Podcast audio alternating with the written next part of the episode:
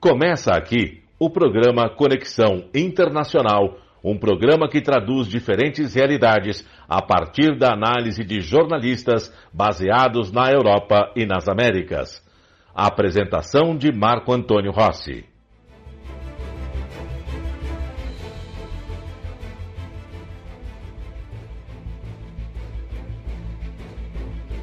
Olá, ouvintes da Rádio Mega Brasil Online. Olá, você que nos acompanha pelo canal do YouTube da Mega Brasil. Neste instante, entramos em conexão internacional para debater e analisar a comunicação, a pandemia e os efeitos do coronavírus na sociedade. Além, é claro, sempre que houver a oportunidade, conferir a percepção da imagem do Brasil no exterior. Antes de dar as boas-vindas aos nossos convidados, como eu sempre, como sempre faço, eu quero deixar aqui o convite a você que nos assiste pelo canal do YouTube para que se inscreva aqui no canal, clique no sininho de notificação e assim terá acesso a esse e a outros conteúdos produzidos nesta plataforma pela Mega Brasil. Agora dou sim as boas-vindas aos meus companheiros de hoje, Santiago Farrell, falando aqui da nossa vizinha Buenos Aires, e Rosana Dias, direto do Canadá, do Reino Encantado do Canadá, lá do seu castelo em Toronto. Muito obrigado, Rosana, por estar aqui conosco também. Vamos começar o, o, Bom, temos vários assuntos para a gente conversar aqui no programa de hoje. O Brasil vive um período intenso de CPI é, da Covid-19, com ataques e contra-ataques. O presidente Bolsonaro, que está na, no centro das atenções dessa, da, da, desta CPI, essa comissão parlamentar de inquérito, que apura as responsabilidades pelo, pelo fraco desempenho do governo no combate à pandemia. É, parte para contra-ataque, faz acusações a alguns membros da CPI, ao relator, o Renan Calheiros, e aí é uma guerra de narrativas e tem se transformado numa das novelas preferidas aqui, líder de audiência ao longo do dia, com depoimentos que levam 10, 12 horas. Eu acredito que vocês tenham acompanhado também um pouco é, das suas bases, o que está acontecendo aqui na CPI, que vai ser muito importante, sobretudo é, com relação às eleições do ano que vem. É, mas antes da gente é, falar sobre isso, eu queria passar para vocês a, a, situação do Brasil hoje, né? Que nós continuamos com índices muito altos, embora uma queda, uma ligeira queda nos casos de morte, inclusive, é, mas é, estamos com 428.256 mortes, uma questão, algo muito, é, muito marcante e interessante de notar que na CPI, o relator Renan Calheiros, eles têm ali à frente deles uma placa com os nomes de cada um dos integrantes da CPI, o presidente, o relator, o convidado é, para depoimento, e a, a, desde o início da semana, o relator Renan Calheiros substituiu o nome dele pelo número de mortes que ele coloca lá, atualiza todos os dias. Então, nós chegamos a 428 mil mortes no Brasil.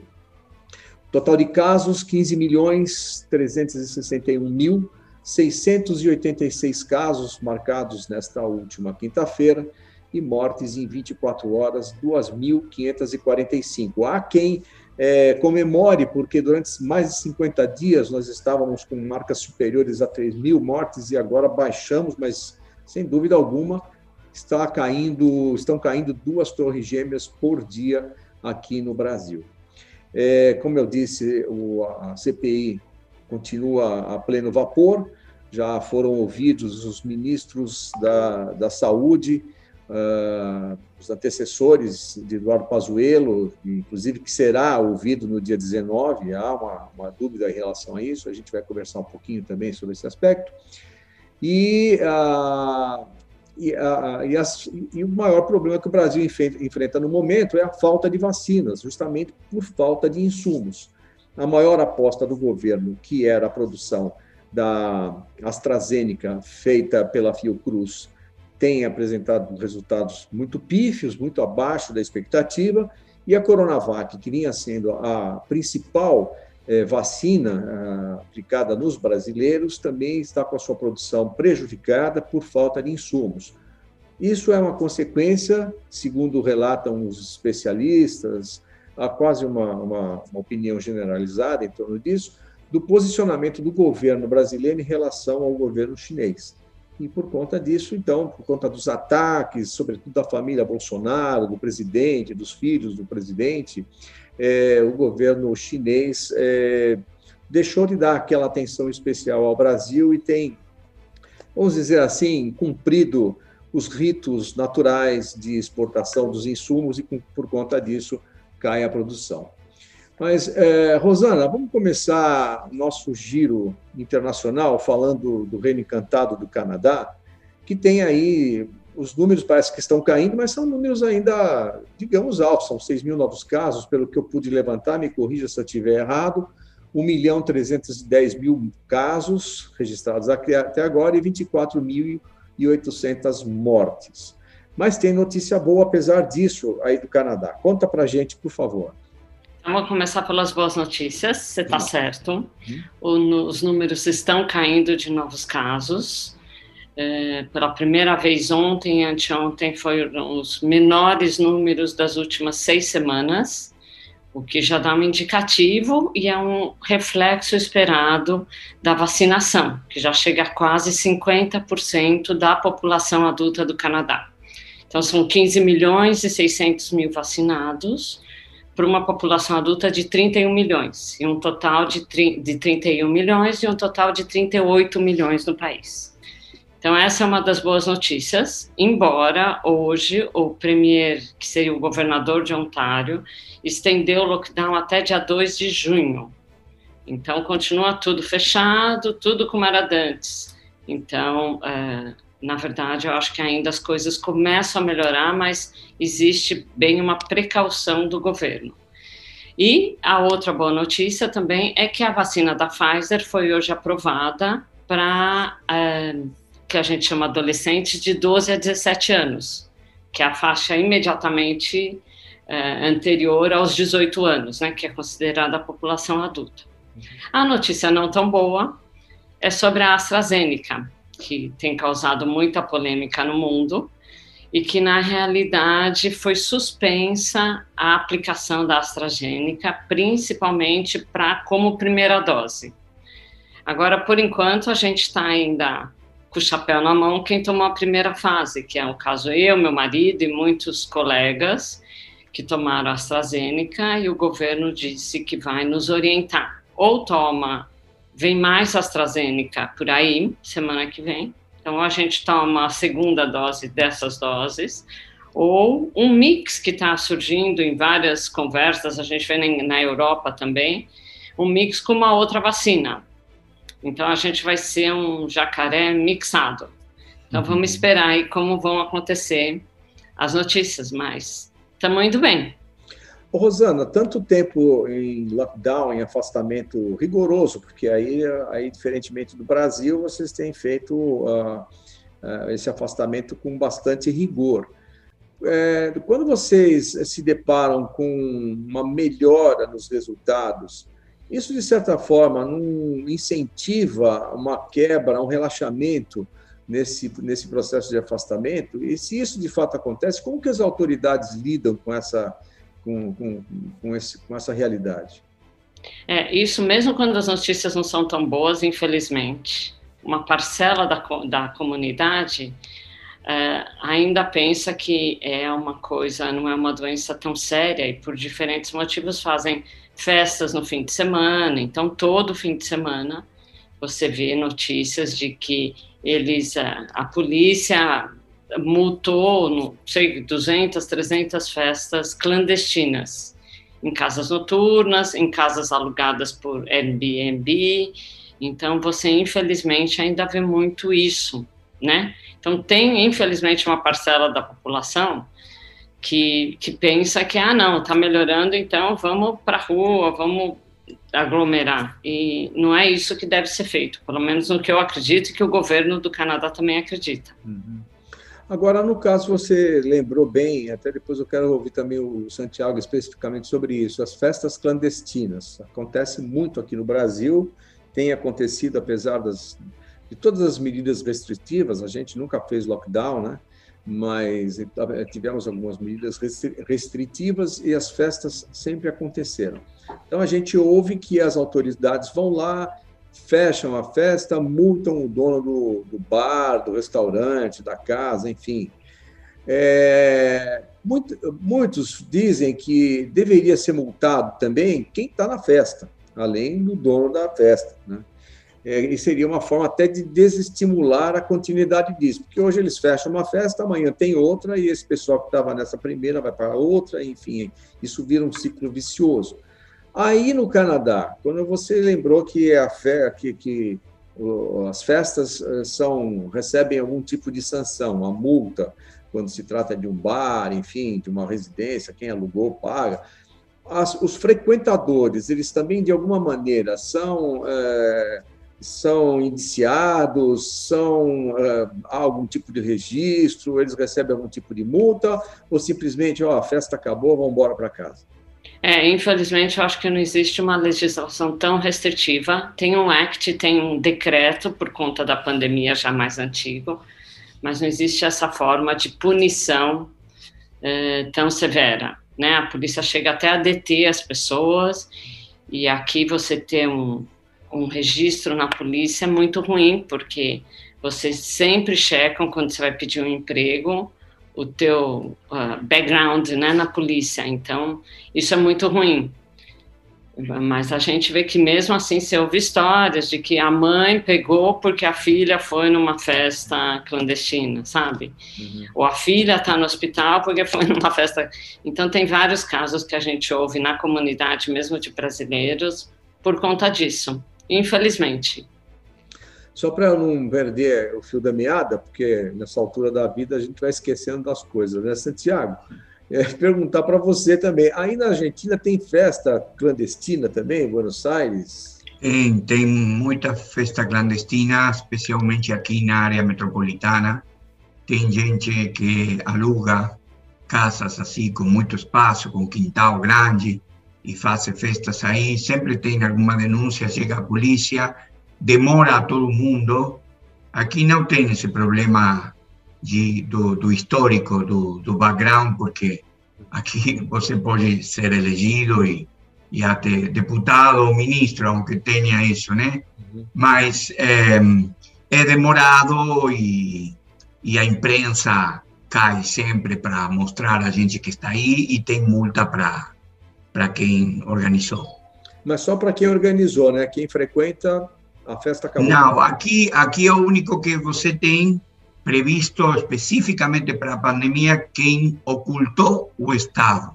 É. Quem viajou com sintomas, quem foi a, a uma reunião. Aí tem um caso, tem quatro ou cinco pessoas que estão sendo processadas agora. Tem um cara que, que bateu no porteiro da no porteiro no um cara que trabalhava no edifício, né, no prédio, porque ele pediu para ele usar o, a máscara, e então ele bateu, então está sendo processado especificamente não só por agressão, sino por ignorar o risco do, do Covid, né? E temos um caso que comentamos a semana passada, inclusive, né, Santiago? Daquele. O cara que Você... chegou de Miami. Isso, sim, sim. exatamente. Continua detido ainda? Com... Não, não, não. Ele foi demorado no aeroporto, mas foi indiciado, né? Uhum. Ah, perfeitamente. É, bom, na, então no Canadá as novidades são essas: é, Covid caindo. É, vocês, vocês não têm restrição de, de, de, de viagem, né? é, Rosana? Tem, tem. Uh, ainda está em pé aquela questão. Quando eles falam desse lockdown, sugerir que as pessoas fiquem em casa. Ah, aqui também no Reino Encantado tem lá os seus arranca-rabos, né? Então, entre o premier da, da província e o primeiro-ministro hoje, teve um, uma discussão aí que já vem há tempos, porque o, o premier da província de Ontário, onde está o Pearson Airport, que é o maior aeroporto do Canadá, com mais trânsito, tem pedido para fechar o aeroporto, literalmente. E o, o primeiro-ministro, o governo federal, que seria o governo federal do Trudeau, tem dado uma. A impressão é que tem dado uma enrolada. Então, hoje o primeiro-ministro deu entrevista, daí o premier deu entrevista, porque eles acham o aeroporto está fechado para voos da Índia ainda. Hum. E com muita, ainda com muita restrição para voos de outros países, mas ainda está funcionando. Uhum. Então, assim, o premier da, da província queria que fechasse e fechar, uhum. sabe? É que daí eu não sei como iria acontecer mesmo dentro do Canadá e outros voos que ainda chegam aqui. Uhum. O, por falar nisso, é, um dado que eu tenho levantado aqui, Rosana, eu não sei se bate com o que você tem, 974 casos de Covid com a variante P1, que é a P1 é a amazônica, né? É. E demais casos, é, 55 casos é, foram identificados com a variante da África do Sul. Essas variantes ainda preocupam o governo ou já está tudo sob controle? Não, preocupam, tanto que eles falam que a terceira onda é muito crédito, apesar da vacinação em massa, é muito por conta dessas variantes. O Brasil saiu um pouco do cenário, que normalmente a cobertura sempre fala é pequena proporcionalmente, por conta da Índia, né? Nossa, que a Índia nesses últimos dias estourou e tem uma a, a comunidade é, vinda da Índia de imigrantes é muito grande aqui. Uhum. Então, por isso que os voos estão fechados para a Índia, né? Mas para o Brasil já estão fechados há muito tempo, porque a Air Canada deixou de voar direto. Então, quem vem para o Canadá hoje tem que vir pelo Panamá e fazer três dias no hotel. Hum.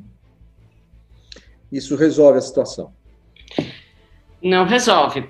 É, esses três dias, na verdade, você chega, você faz um teste, espera três dias no hotel. Hum. Se você tiver se der positivo, você tem que ficar um período maior. Se der negativo, você tem que ir para casa e ficar mais 11 em uh, quarentena em casa. Está muito bom para férias de 15 dias, né? É, no mínimo. 15 dias no meu apartamento em Toronto. Ah, vou te contar. A gente é. fez isso quando chegou do Brasil em fevereiro. Não tinha ainda a questão do hotel. Mas nós ficamos 15 dias. Eu nunca tinha tido essa experiência de você não poder sair de casa. Hum. E é estranho. Eu fiquei pensando quem fica preso, preso mesmo. A situação. Mesmo tendo amigos que tra traziam comida e tudo, e você está no conforto de casa. É muito estranho.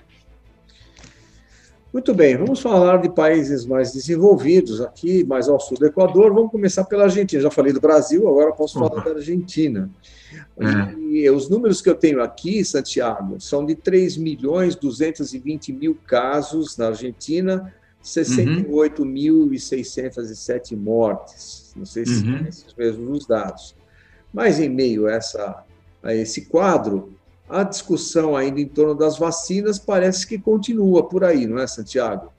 É, são notícias ah, assim contrastantes. Por um lado, tem a informação de que a Argentina já começou a produzir a, a vacina da Sputnik aqui na Argentina por um acordo com o Instituto Gemaleia de Moscou e mandou as primeiras mostras para que eles façam o controle de qualidade, né, para aprovar a vacina. Se essa vacina é aprovada, a meta do governo argentino é produzir 5 milhões de doses por mês. É muito importante para a Argentina, porque a Argentina agora não tem quase suministro de vacinas que não seja as do COVAX, o sistema da, da OMS. E, aliás, ao mesmo tempo, outro instituto privado está começando a produzir a AstraZeneca, uma parte da vacina AstraZeneca, a outra parte se fabrica no México. E essas vacinas vão ser exportadas à América Latina e também aqui na Argentina. As AstraZeneca que estão na Argentina são do, COVID, do COVAX, mm. são a, a, variante índia. Que se chama Covishield, chamam eles. Eh, então, essa é a notícia boa. A notícia ruim que se alonga cada vez mais difícil o contrato com a Pfizer, que começou já no meio do, do 2020, como em quase todos os países, quando se fizeram os primeiros contatos, mas a Argentina demorou e demorou e demorou em, em fechar. Aí teve muita briga, muita fake news, muita informação contrastada, que a empresa exigia coisas eh, imateriais para garantir o cumprimento do contrato, que a empresa exigia, como se fala no Brasil, o, uma garantia por os efeitos colaterais, que na, não ser processada por isso, né? Mas, na verdade, geralmente eram questões de negócios, de dinheiro e de preço, né? Esse tipo de, de questões. E, aliás, porque aí estavam as grandes potências comprando e sem problemas de ter dinheiro, né? Porque essa é a verdade. Mas sí se comprobó que Argentina rejeitou un lote de Pfizer que acabó no, no Uruguai. A grande parte das primeiras vacinas eh, no Uruguai eram vacinas originalmente destinadas para a Argentina. Assim que agora a ministra de Saúde, Carla Bisotti, um ministro anterior na tradição brasileira, renunciou no meio né? No caso aqui foi o vacunatório VIP, como se chama, né? vacinas para pessoal escolhido aí, militantes políticos, coisas assim. É, a ministra está levando adiante uma, um diálogo com a Pfizer. Aparentemente, estamos perto já de começar a receber doses. Olha, Santiago, cada vez eu compreendo melhor a expressão hermanos, quando se refere a brasileiros e argentinos. Isso, isso. Mas, Santiago, o Sputnik 5 já não era a vacina oficial da Argentina, que, uhum. que agora está se falando ainda em aprovação de fase 3, quer dizer, já não estava isso tudo resolvido já lá atrás? Você lembra que no começo tinha muitas dúvidas sobre a Sputnik? a Unión Europea demoraba en aprobar, los Estados Unidos nunca aprobó, y entonces apareció un artículo, una historia, una materia en la revista Lancet, una revista muy reputada en la comunidad científica, que falaba que a Sputnik funcionaba bien, que era bien, que era, era correcto. Entonces ahí a Sputnik pasó a ser aceitada. Mas ahora apareció una nueva materia en la revista Lancet, onde se fala que tem algumas, uh, algumas zonas oscuras na fase 3 eh, com falta de informação precisa dos métodos, da, das, do, do, do, processo na fase 3. Então, aí reapareceram as dúvidas. Mas aqui a Sputnik tem, a maioria do pessoal aqui na Argentina foi vacinado com a Sputnik. Uhum. Assim que acho que aqui se fala que é mais uma questão técnica do, da, da aprovação.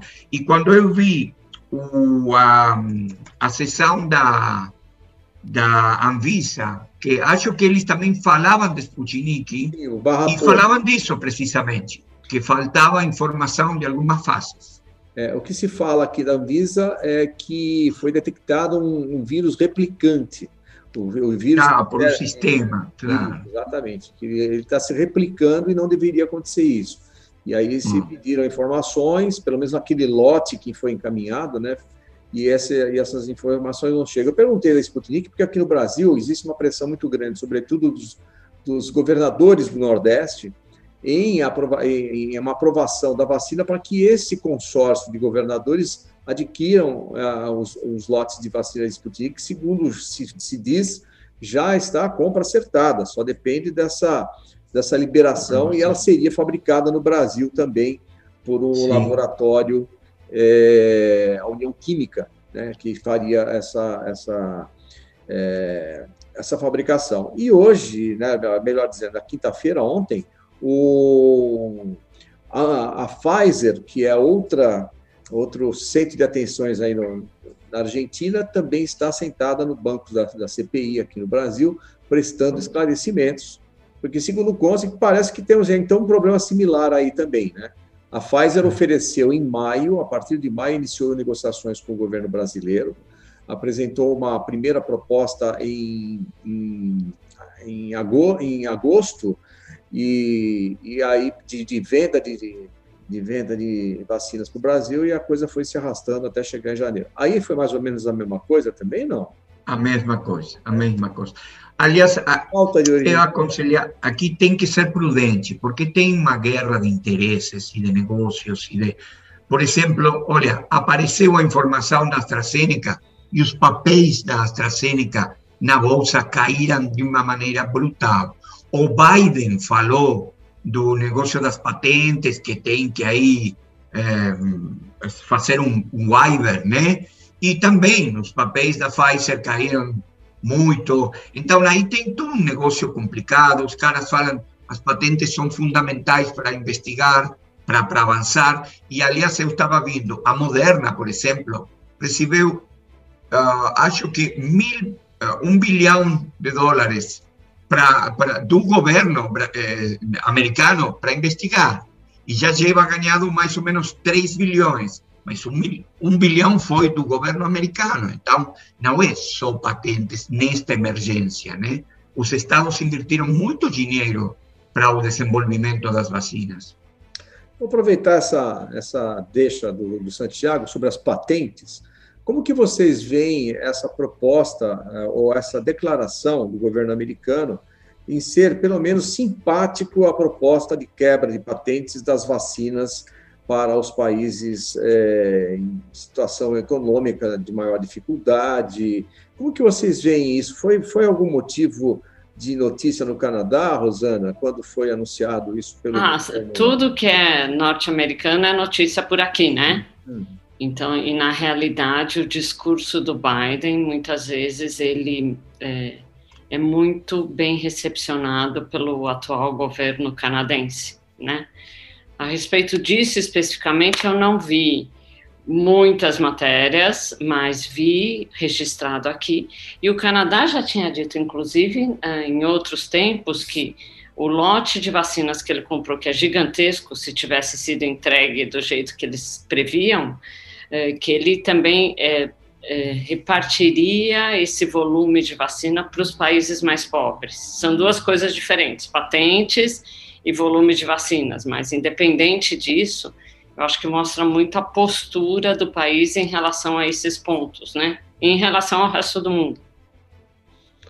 Santiago, é... aqui a matéria apareceu muito, mas eu acho que a resposta mais inteligente foi da União Europeia, que falou que o que o Biden estava fazendo era uma coisa tipo para inglês ver, porque na verdade o, o, o, a quebra das patentes não acelera a produção da vacina, que é o que a gente precisa.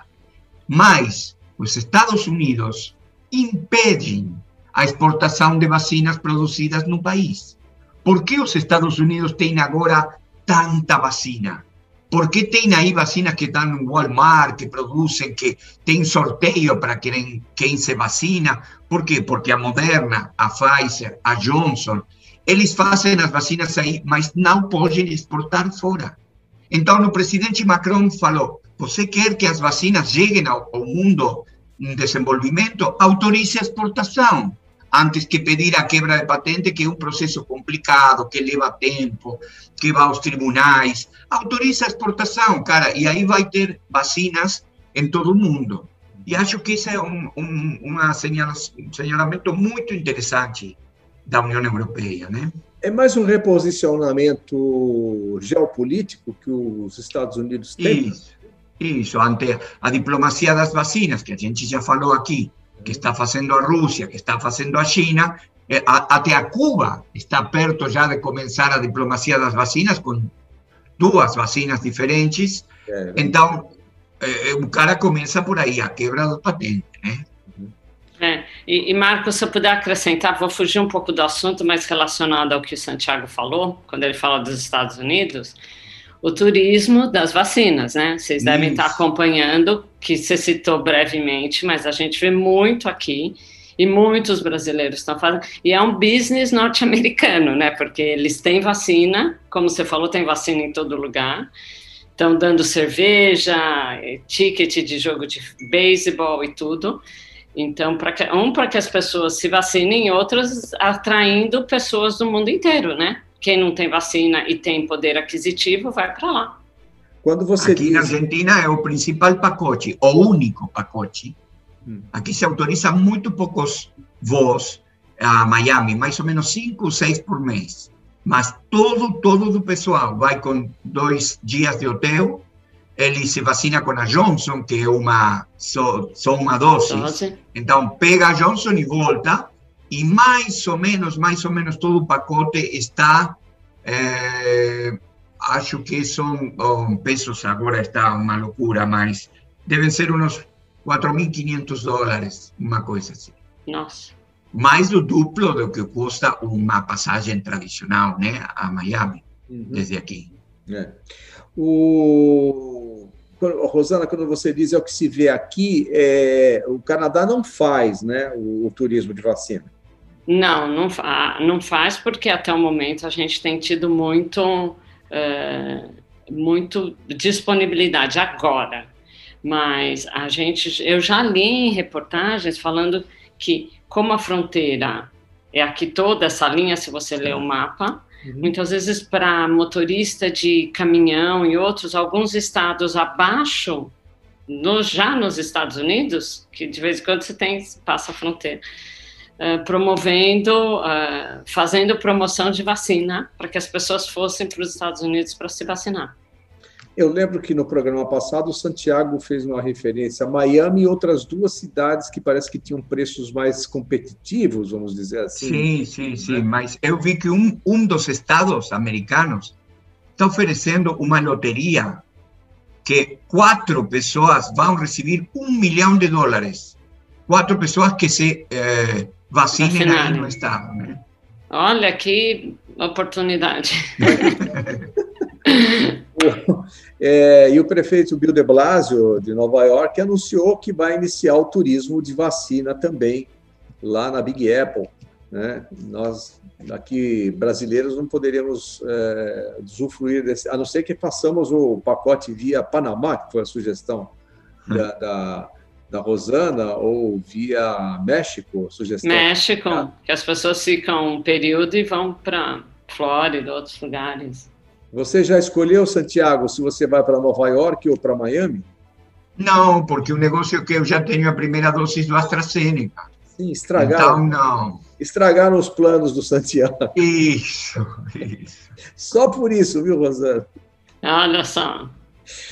Bom, é, a gente está quase caminhando para o final do programa, mas eu queria compartilhar com vocês uh, a questão da CPI, a nossa nova, a nova novela brasileira, né? Que ela começou a semana passada com uma atração especial.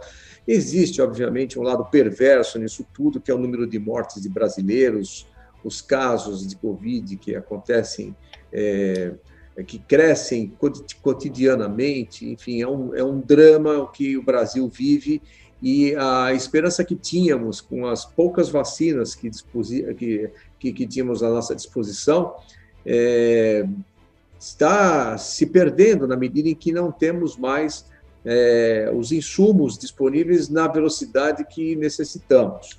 É, eu queria então colocar para vocês, é, eu sei que vocês estão acompanhando uh, um pouco dessa, do desenvolvimento desta, da, da, da CPI, e vou confessar a vocês que é mais viciante do que qualquer série do Netflix. Você fica realmente preso é, naquelas, naquela, naquele enredo de investigação, de confronto de informações, é muito interessante. O, como que vocês têm visto é, aí na Argentina? Vamos começar pelo Santiago que é um país que está muito mais próximo da gente, que, tá, que acompanha a política brasileira muito de perto. Temos até algumas similaridades agora nessa conversa de hoje, nós percebemos isso, né? a exata expressão da é, o exato significado da expressão hermanos, mas hum. como que a Argentina ela tem é, reportado a CPI e em que nível? Porque aqui tem se dado bastante espaço é, pelos confrontos de informações e as revelações que a CPI tem trazido. Aí também a, a, a imprensa argentina tem dado esse, essa, essa atenção, Santiago? Sim, mas sabe que mais que tudo como curiosidade, porque a CPI, Marco, é uma instituição bem brasileira. A CPI, desde que eu conheço a política brasileira, trabalhava lá, sempre estava o negócio da CPI da, a CPI da, eh, diferentes questões, né? E isso é aqui olhado com muita atenção, porque aqui não tem isso. Aqui as comissões parlamentares têm muito menos poder. aqui o parlamento sempre se fala que é como se fora, como se diz em português, uma, um notário, né? que você só assina o que o Poder Executivo faz. Né? Um cartório, é um cartório do, do Poder Executivo, porque não tem poder. Mas no Brasil, para bem e para mal, o Congresso é um poder, é um poder real, como é o Judiciário. Então, na CPI dá, inclusive, um pouco de inveja para aqui na Argentina por, por o efeito do controle. Quando você vê a CPI, você vê os protagonistas, não só os convidados, também quem fazem o inquérito, você pensa que aí não tem bonzinho, né? Porque muitos desses caras são conhecidos, né? Eu me lembro de muitos. Então, é, aí não tem, aí são todos Carminha, para falar da Avenida Brasil, se você fala do... É, aí não tem, são todos Carminha, né? É, então, acho que, mas mesmo assim, o, o efeito se faz, o controle do poder, né? Isso é o positivo que. Mas aqui não estamos acompanhando o dia a dia da, da CPI, na verdade. É, é, você entende, né, Rosana, por que, que eu falo que o, o Santiago é o, o, argentino mais brasileiro que eu conheço? Ele acompanha a novela, inclusive. Sabe tudo, faz a metáfora certinha. É.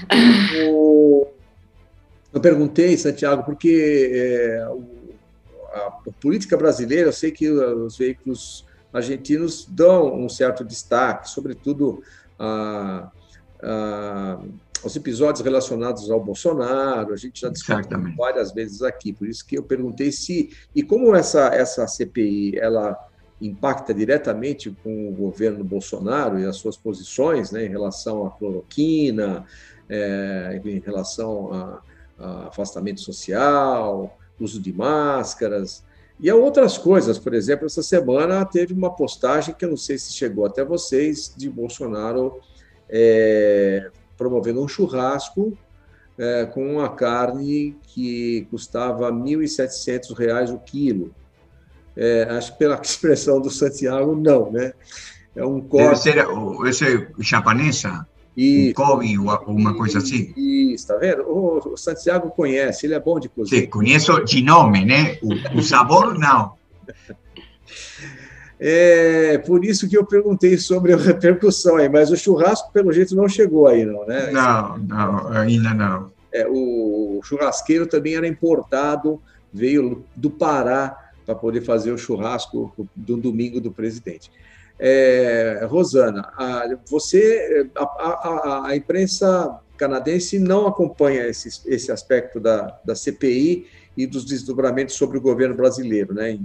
Não tanto em detalhes, Marco. Você tem um registro somente no Toronto Star, que hoje é The Star, que é o jornal, seria a nossa Folha de São Paulo. Uhum. Então, eles têm um Word, né, uma seção do mundo, onde normalmente 50% é Estados Unidos e o restante com essa questão Israel e Palestina e outros assuntos, né?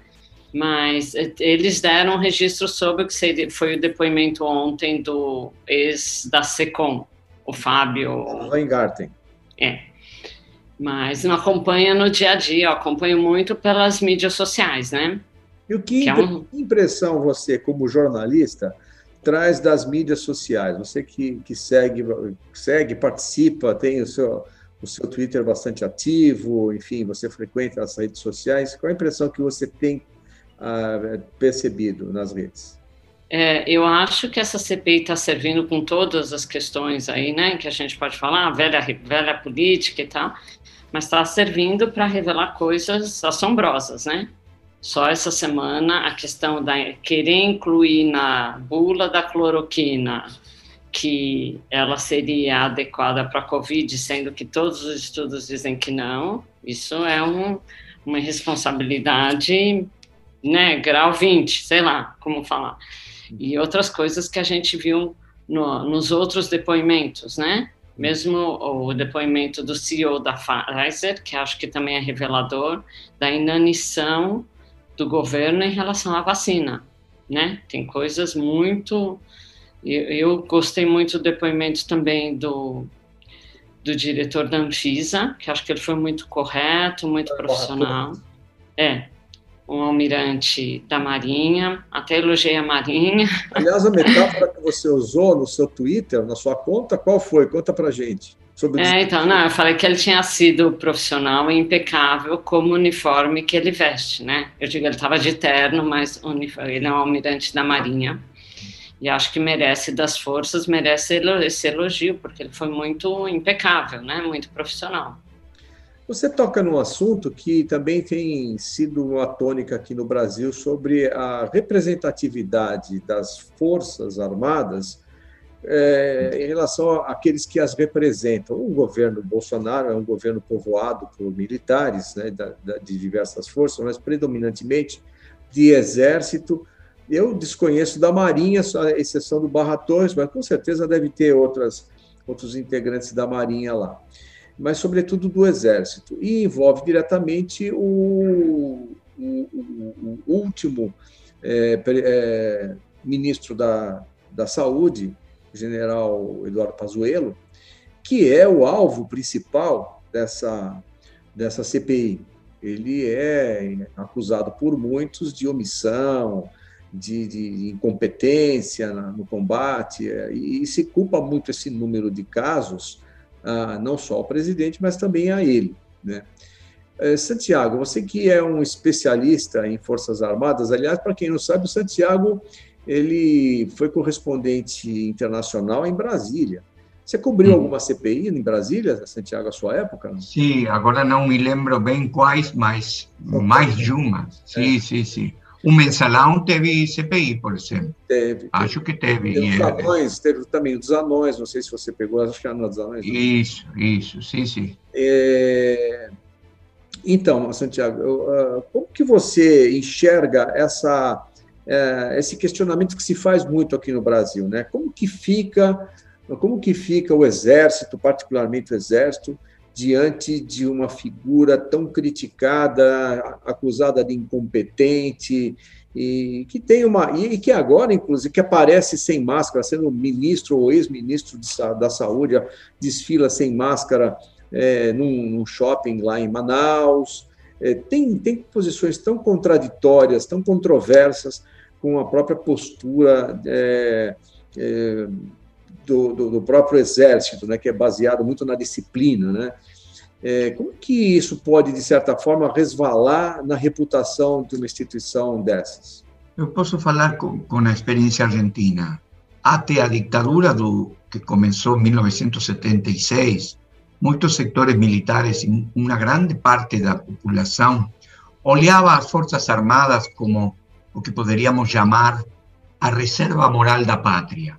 Os políticos eran los que hacían un tomada lá para cá, os que faziam o que aqui se diz politiqueria, mas os militares eram a reserva moral, porque eles não entravam na lama, não entravam nessas questões da corrupção e tudo isso. Depois da ditadura, e com o terrorismo de Estado, com a guerra das Malvinas, com a destruição do aparato produtivo do país, con las grandes causas de corrupción, esa imagen sumió por completo, por completo.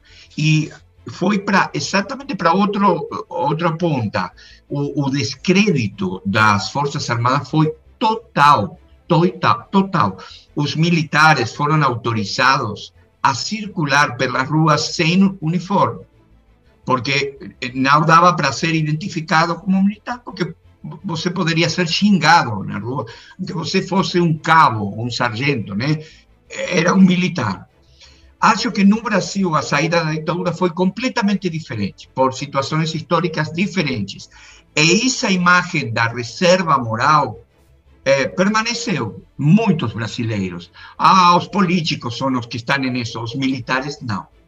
Acho que depois dessa experiência traumática do Bolsonaro com tantos militares y, y, y al, eh, que, que, llega a ellos, alcanza a ellos las denuncias de corrupción y todo, esa imagen va, va a estar un poco magoada, ¿no? Acho que va a estar afectada, no, no tanto como en Argentina, por un terrorismo de Estado y todo eso, más eh, va a estar afectada, sí, sí. Esa imagen de la reserva moral, la pureza, la disciplina pura, de siempre serviendo a patria y no a las causas, está um pouco afetada, acho. Né? É, a, jornalista Eliane Cantanhede esta semana comentava que depois do, do, depoimento de Barra Torres, da presidente da Anvisa, a Marinha se via é, contemplada pela, pela postura que ele adotou durante a CPI, enfim, pela, pelo posicionamento, pela franqueza, pelo profissionalismo, e que isso, de certa forma, enchia a Marinha de orgulho, enquanto o Exército estava um pouco receoso do que poderia vir pela frente. Fala-se em que o general Pazuello é, pretende recorrer a um habeas corpus para evitar é, responder perguntas na CPI.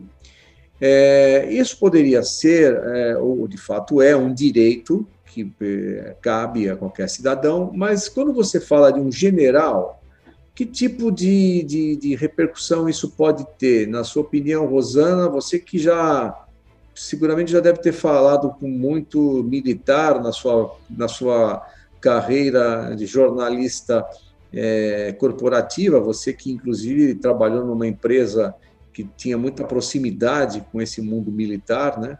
Queria começar com você e depois ouvir o Santiago.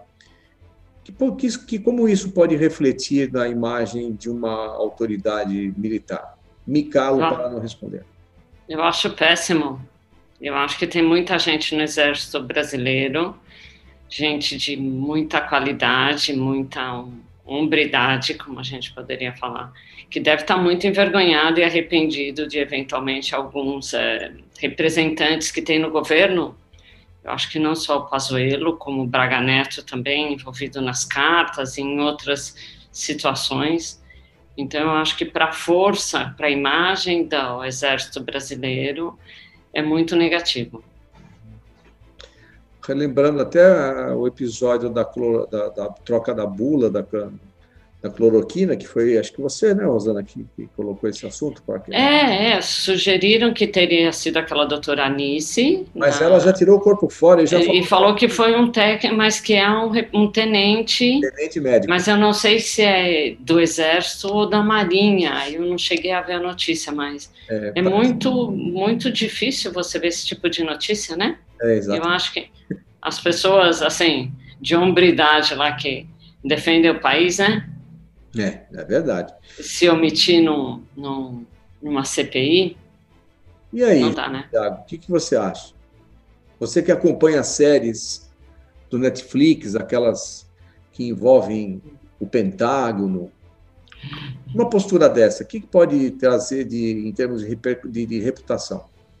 Não, você sabe que o princípio do Estado de Direito é a presunção de inocência. Uhum. Eu acho que pedir uma cautelar na justiça para não falar é uma presunção de culpabilidade, né? Medo a, a falar o que não tem que falar. É, tanto direito, e acho que é o preço a pagar por morar num país que tem um Estado de Direito, né? É preferível isso a, a entrar na favela e matar 25, 26 caras, aunque você ache que sejam culpáveis, né? Fico com esse Brasil antes que com outro Brasil, né? Mas é, é assim, mas num militar é como o impacto parece maior, né? Uhum. Bom, vamos aguardar, né? Ver se, na verdade, esse depoimento vai acontecer. Haja vista que, quando nós fizermos o nosso próximo encontro, ele já, já deverá ter acontecido ou não. Né? E aí a gente uhum. poderá é, falar a respeito. Também no próximo programa, eu quero combinar aqui com vocês, tá, e teremos lá os nossos outros colegas também na, na bancada, sobre uma, uma pesquisa divulgada esta semana pelo Datafolha, já prevendo as eleições de 2022, em que Lula é incluído pela primeira vez, ele que recuperou seus direitos é, eleitorais, foram, que foi bastante criticado isso no programa passado, né, pelo, pelo participante do programa passado, nosso convidado, é, Roberto Livianu, e eu quero então abrir a discussão com vocês na semana que vem para a gente fazer uma análise sobre isso também. E teremos mais uma outra convidada especial entre nós, mas que aí eu deixo para revelar no dia, né? Uma velha amiga nossa, é, minha, do Santiago e da Rosana. Bom, eu quero agradecer a vocês pela participação e a presença no programa de hoje É, temos um encontro marcado na próxima semana e agradecer também a você que nos acompanhou até aqui. Semana que vem tem mais Conexão Internacional. Até lá.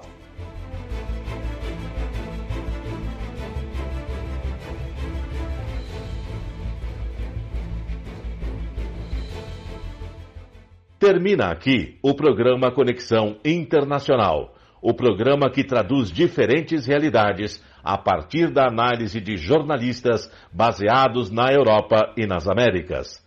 Apresentação de Marco Antônio Rossi. Conexão Internacional é veiculado todas as sextas-feiras, às três da tarde, com reapresentações aos sábados e domingos, às dez da manhã, na sua rádio Mega Brasil Online que agora também é TV. Acompanhem o programa Conexão Internacional também em imagens no nosso canal no YouTube. Informação, entretenimento, conteúdo exclusivo e relevante você encontra na Rádio TV Mega Brasil Online, um canal a serviço da comunicação.